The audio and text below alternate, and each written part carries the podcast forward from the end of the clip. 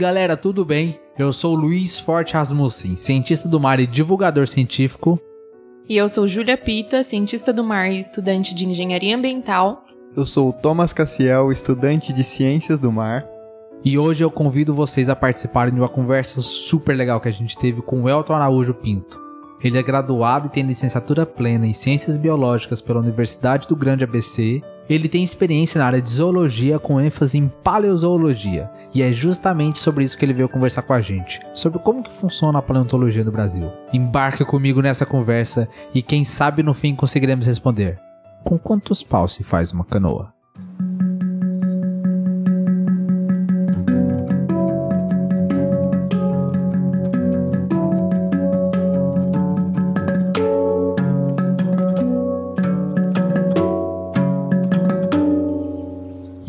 Como é que você tá? Tudo bem? Olá, Luiz. Boa tarde, bom dia, boa noite. Tudo ótimo. E você? Tô bem também. Fala, Júlia, de boa? Opa, tudo bem? Tudo bem. E aí, Thomas? Por aqui tudo certo também. Top. Estamos aqui com o Elton. Ele vai contar pra gente um pouco da experiência dele de como é ser paleontólogo no Brasil. Mas antes de qualquer coisa, Elton, se apresente para nossa audiência, por favor. Olá, Luiz. Muito obrigado pelo convite, né, por participar desse podcast. Eu sou o Elton, né, o Elton Inishi, e eu, eu eh, sou formado em ciências biológicas e atualmente faço é, mestrado em paleontologia no, na Universidade Federal do ABC. A, também tenho alguns projetos de divulgação científica, tanto um canal que eu estou tentando montar, mas também algumas, alguns projetos em outras mídias, como Facebook, até rádio também eu já tive. É um programa de rádio sobre divulgação de é, filosofia da ciência, né, ceticismo e pensamento crítico de uma forma geral. E eu sempre gostei, né, dessa parte não só da pesquisa acadêmica, como também da instigação que a ciência faz no, no nosso dia a dia, né? Como que você vira um paleontólogo? Você falou que está fazendo mestrado em paleontologia, mas existe um bacharel em paleontologia? O único caminho que tem é você fazer biologia, alguma área em afim? É, eu particularmente, né, eu, estou na paleontologia há mais de 13 anos, né, eu comecei minha, é, a entrar nessa área em 2009. No Brasil, você não tem né, um curso para formar paleontólogos, né, você é ou um biólogo ou um geólogo, mas 99% dos paleontólogos no Brasil são formados em biologia a paleontologia é uma espécie de especialização, como se fosse uma, a cardiologia na medicina, né? Você é um médico, você se forma médico e depois você se especializa em várias áreas é, do seu interesse. No caso da biologia, você pode ser botânico, você pode ser geneticista. Aí eu, por sempre gostar de dinossauros, por sempre gostar dessa área, cresci com esse interesse, é, acabei entrando é, na, na paleontologia.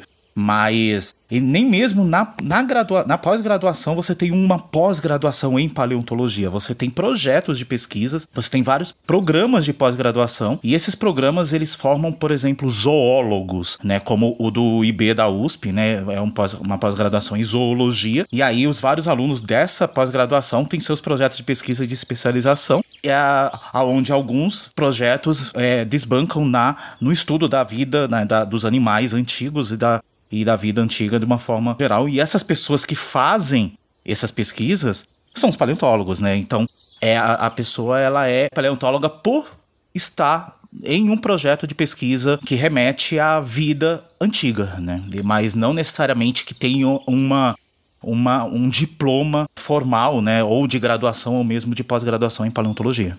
E o paleontólogo é aquele que estuda organismos vivos em fósseis ou existe, pode, você pode estudar artefatos também, artefatos indígenas antigos, ou se você fosse para outras sociedades do, do, do mundo, esse tipo de artefatos? É só vida animal fossilizada ou tem os artefatos também?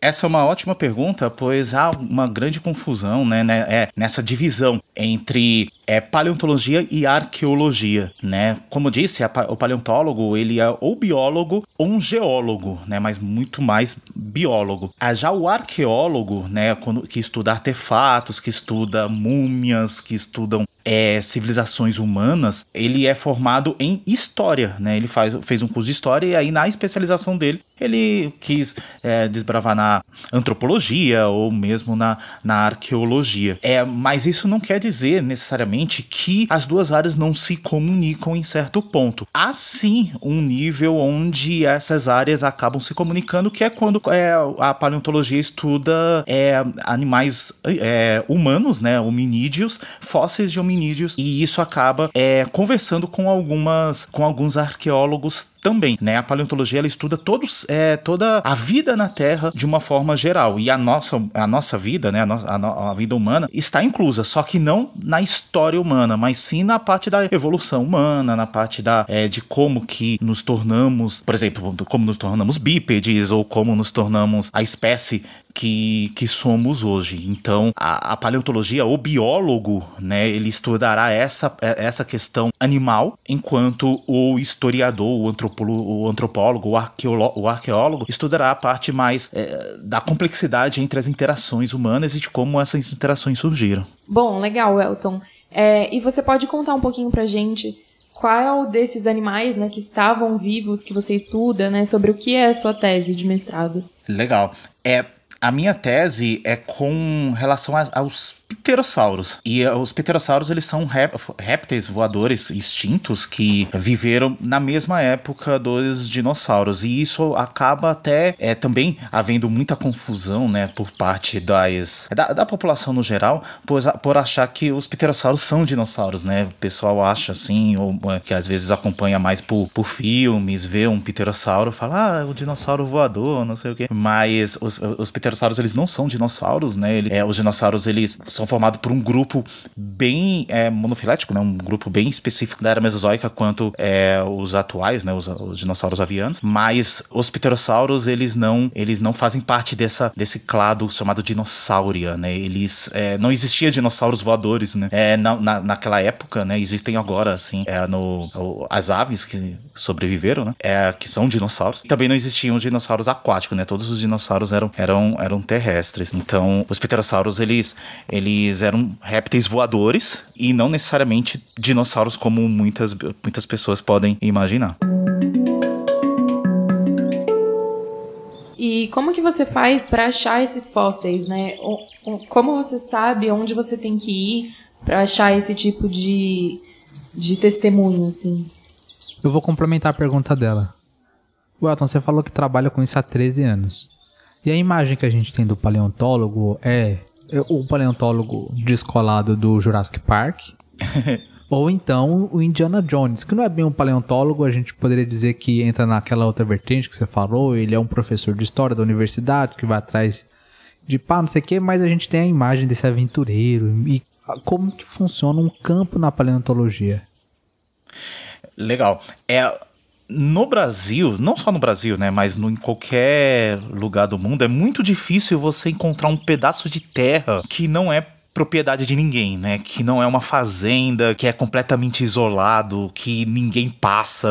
Então sempre, pelo menos algumas pessoas estão caminhando por algum lugar do planeta. E são essas pessoas que costumam ser os primeiros a terem contato com novas, com novas, com novas descobertas ou com novos afloramentos fósseis. Isso é, são os habitantes, né? São as pessoas que moram na região, que passa lá todo dia, ou tá na sua própria propriedade, tá na sua própria fazenda e acaba depois de uma chuva ou depois aí ele ele vê que tem uma coisa diferente do que do que ele via vendo nos últimos meses e anos. Mas só que essas pessoas geralmente não têm muito conhecimento, né, sobre o que é aquilo. E eles sabem que é um um osso estranho na pedra. Então essas pessoas costumam entrar em contato com um professor uma, da, da, escola, se for uma cidade pequena, ou mesmo uma faculdade, se for uma, uma, cidade um pouco maior, vai conseguir ter uma noção melhor do que que é, acaba procurando né, laboratórios de paleontologia próximos, é, ou que pelo menos eles conhecem, ou pela internet você tem essa facilidade em encontrar é, esses pesquisadores e acabam entrando em contato com a gente, né? Tipo, olha, isso aqui, o que, que você acha que é? Aí tira as fotos, mostra pra gente. É, ah, pô, isso aí parece que é realmente um fóssil. Então não, isso daí é só um. É, pela foto, às vezes a gente até consegue já, já descartar. E quando você tem certa dúvida se realmente é um fóssil, aí os pesquisadores vão lá, né? Primeiramente em uma equipe menor, só para realmente saber como é, se, real, se realmente vale a pena fazer uma campanha um, um, é, mais longa e confirmando que aquele afloramento ele tem bastante material para ser coletado, aí a, a universidade, o laboratório acaba chamando uma equipe maior ou mesmo é, programando para fazer uma, uma campanha de campo mais longa, né? Então, a, os fósseis, eles não são encontrados batendo pedra, no, pelo menos não na maioria dos casos. Óbvio que às, vezes tem. Por exemplo, aqui mesmo no interior de São Paulo, né, em Marília, é, é uma região muito sabida que existe bastante fósseis lá, né? Então, a, o, o, museu lá de Marília, eles é, sabem que naquele afloramento, naquela região, naquela, naquela cidade, eles têm certa noção de que ali costuma ter fósseis, então eles, vez ou outra, passa dando uma olhada, assim, para fazer um, um, scan rápido, né? Uma, uma prospecçãozinha rápida. E, e, como que essa coleta é feita? Isso vai depender muito da quantidade de fósseis que é encontrada naquela região. Então, os laboratórios de paleontologia, eles possuem uma equipe muito limitada, né? Existem poucos paleontólogos no, no Brasil, infelizmente. Então, ela é feita com muito, muito cuidado para que quando a equipe for, ela tenha certeza de que vai fazer a coleta necessária para o gasto de enviar a equipe e também para o tempo que vai ficar lá fazendo essa pesquisa. E então aquela aquela noção de que o paleontólogo fica passando pincelzinho, indo devagar no campo, é muito mais é, Jurassic Park do que qualquer coisa, né? No campo da paleontologia, preciso ser muito dinâmico para que é, você colete os fósseis e você faça o trabalho mais fino, o trabalho mais delicado no laboratório, né? Então é no laboratório que você vai fazer a, a limpeza mais cuidadosa, você vai retirar todo o sedimento e deixando a maior parte do fóssil exposto para conseguir fazer a, o estudo. Welton, uma informação que ela fica errada quando a gente pensa na paleontologia nos fósseis, feita por causa do quando a gente pensa do Jurassic Park, é que existe material biológico nesses fósseis, né? Só que não é assim. O fóssil ele é todo mineralizado, ele é quase uma rocha, não é? Exatamente, Luiz. É, na verdade, o fóssil ele é uma rocha, né? Essencialmente, ele é uma pedra. Ele é uma pedra um pouco diferente das pedras ao redor dele, né? Mas ainda assim é uma pedra. Pelo menos os fósseis tradicionais. Óbvio, existem fósseis é, que são considerados fósseis, né? Mais ou menos a partir de 6 mil anos. Isso é, são é, materiais bem, bem recentes. Por exemplo, um mamute, que são é, espécies muito mais recentes do que dinossauros, por exemplo, você consegue encontrar alguns materiais genéticos ou mesmo todo, todo parcelado, todo danificado, mas um pouquinho consegue. Ele não está completamente fossilizado, mesmo fossilizado de outras formas, às vezes no gelo, por exemplo. Então, é, isso ajuda a preservar um pouco mais essa degradação orgânica. Agora, quando é a mineralização, é, é, que é a mais comum, né, digamos assim, que você encontra maior quantidade de fósseis, o material orgânico ele é completamente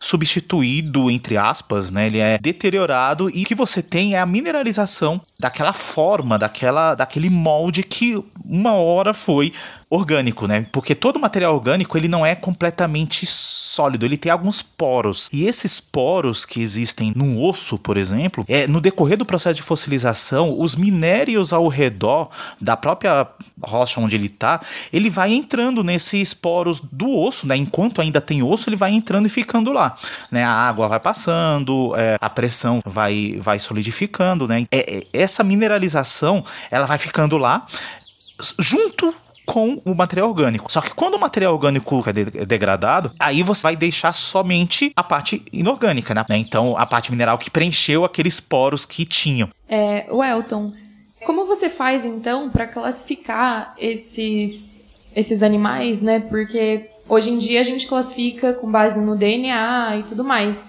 E aí, como você não tem essa matéria orgânica, como que fica a classificação biológica desses animais? A taxonomia dos dinossauros. É. é, isso é bem é, interessante porque atualmente a biologia ela usa muito a genética para é, ajudar na classificação taxonômica é, tanto de novas espécies quanto até de espécies de grupos né, é, antigos que às vezes apenas por comparação morfológica pertenciam a certo grupo, aí depois com um estudo genético percebiam que eles não eram tão, é, tão próximos de um grupo, um era mais próximo de outro, aí a taxonomia acaba, acaba mudando essa classificação. Como a paleontologia não tem esse recurso genético, então fica 100% morfológico, né? É algo estritamente morfológico e ainda assim não é, é com todas as informações que deveriam ser como animais atuais. E nos fósseis você tem basicamente ossos, né? Então você classifica uma morfologia osteológica, né? Que é uma morfologia de do esqueleto. A vantagem da paleontologia nesse sentido é que nós também temos a questão do tempo, né? Então, quando você encontra um fóssil, quando você encontra uma espécie nova, é, ou mesmo uma espécie conhecida, mas principalmente uma espécie nova, o pesquisador ele já sabe quais são as espécies que são conhecidas daquele período geológico e daquela região, né? Então, se você encontra uma, sei lá, um terópode né? Um terópode, que é tipo um, um tiranossauro. Em uma época, né? Nenhuma região que é, você não conhece nenhum terópode, né? Então você já deduz que é uma espécie nova, né? Porque é muito difícil o tiranossauro ter sobrevivido milhões de anos a, até ocupar mais de um ou dois espaços geológicos. Então, as camadas geológicas elas também delimitam a, as espécies que são conhecidas e que são para poder ser classificadas. Então, é, existe sim uma limitação né, por não ter nem genética e nem tanta estrutura morfológica e nem comportamental direito, às vezes tem, né? Mas a, em contrapartida, nós temos também uma informação de estratos geológicos que ajudam a formar, né, uma separação bem distinta entre, entre esses grupos. E o Elton, como que o Brasil e a paleontologia brasileira é vista no mundo? O legal, né, dessa dessa questão é que quando os dinossauros é, surgiram, né, eles sobreviveram à, à extinção é, permotriásica e, e se espalharam pelo mundo, eles surgiram justamente na região que hoje nós chamamos de Brasil, né, e Argentina. Então, os dinossauros mais antigos, eles são encontrados aqui, né, no, no sul do país e na Patagônia Argentina, o que mostra, né, que o, essa região, ela é extremamente importante para é, o estudo desses animais, né, desse grupo e também para saber como que eles se diversificaram para o resto do mundo e se espalharam pela Pangeia, né. Só por isso já mostra o quanto que é importante a paleontologia dentro do nosso país, porque é óbvio que a paleontologia não estuda só dinossauros, só que nessa questão, né, de dinossauros, ele, o nosso país ele, ele é o centro das atenções justamente devido a essa importância histórica de origem, né, de uma das origens, né, nessa região da América do Sul, para poder se diversificar e, e se espalhar pelo mundo. Isso faz com que a nossa, o nosso país ele tenha muito potencial para pesquisa e para desenvolver esse estudo da vida na Terra.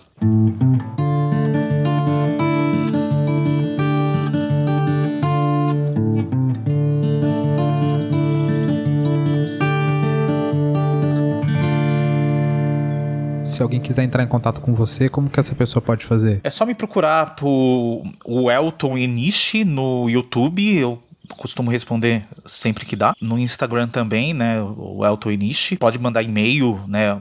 Ao Elton com W-E-L-L-T-O-N underline araújo arroba hotmail.com. E agora, a tradição do nosso podcast.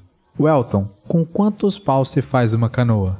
Depende da quantidade, da, da, da equipe que você vai levar para fazer campo. Muito bom, Elton. Muito obrigado por conversar com a gente, estendo o convite para próximas conversas, às vezes falando sobre a, o trabalho que você faz com divulgação científica, sobre o fato de você ter umas pós-graduação aí, que eu tô ligado, de filosofia, sobre seus pensamentos sobre ciência. Foi muito legal a nossa conversa. Eu agradeço demais o convite. É, foi muito, muito, muito legal mesmo. Obrigado a Luísa, obrigado Júlia, obrigado Thomas. Qualquer coisa é só entrar em contato que a gente vai, vai se falando. É, obrigado então, Elton, e até a próxima. Muito obrigado, Elton. Até a próxima.